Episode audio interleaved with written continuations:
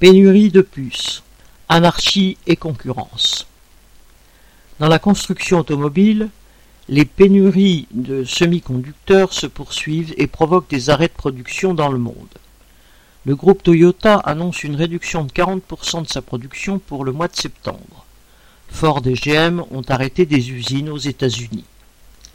Entre 5 et 7 millions de véhicules ne seront sans doute pas produits cette année.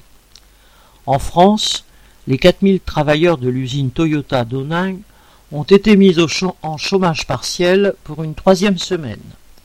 Chez Stellantis, PSA Fiat Chrysler, à Sochaux, 650 intérimaires ont été renvoyés sous prétexte d'arrêt de ligne.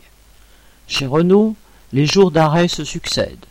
Chez les constructeurs de poids lourds, les jours de chômage alternent avec les heures supplémentaires au gré des livraisons de puces. Renault Trucks annonce qu'il ne prendra plus de nouvelles commandes avant la mi-2022 car il serait incapable de les satisfaire.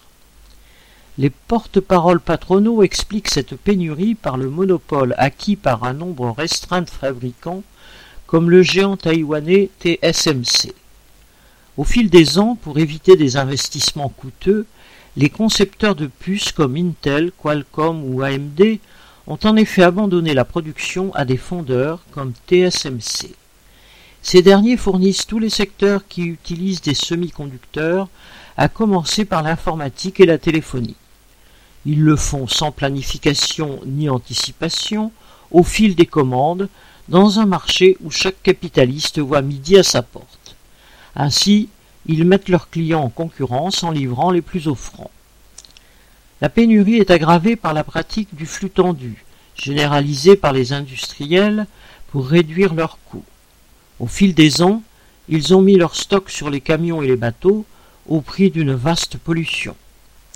Cette folie furieuse conduit certains économistes, militants syndicaux ou politiques, à défendre la relocalisation de toute la chaîne de production. Cela peut paraître de bon sens, mais c'est ignorer que la concurrence permanente et la recherche du profit avant la satisfaction des besoins de la, société sont à la base du capitalisme. Face aux pénuries actuelles, les constructeurs d'automobiles choisissent de limiter la production aux modèles qui rapportent le plus. Les baisses de production n'ont pas diminué leurs profits, au contraire. Stellantis a annoncé 5,8 milliards d'euros de bénéfices pour le premier semestre 2021, malgré 700 000 véhicules produits en moins. S'ils y gagnent, les capitalistes peuvent même devenir décroissants.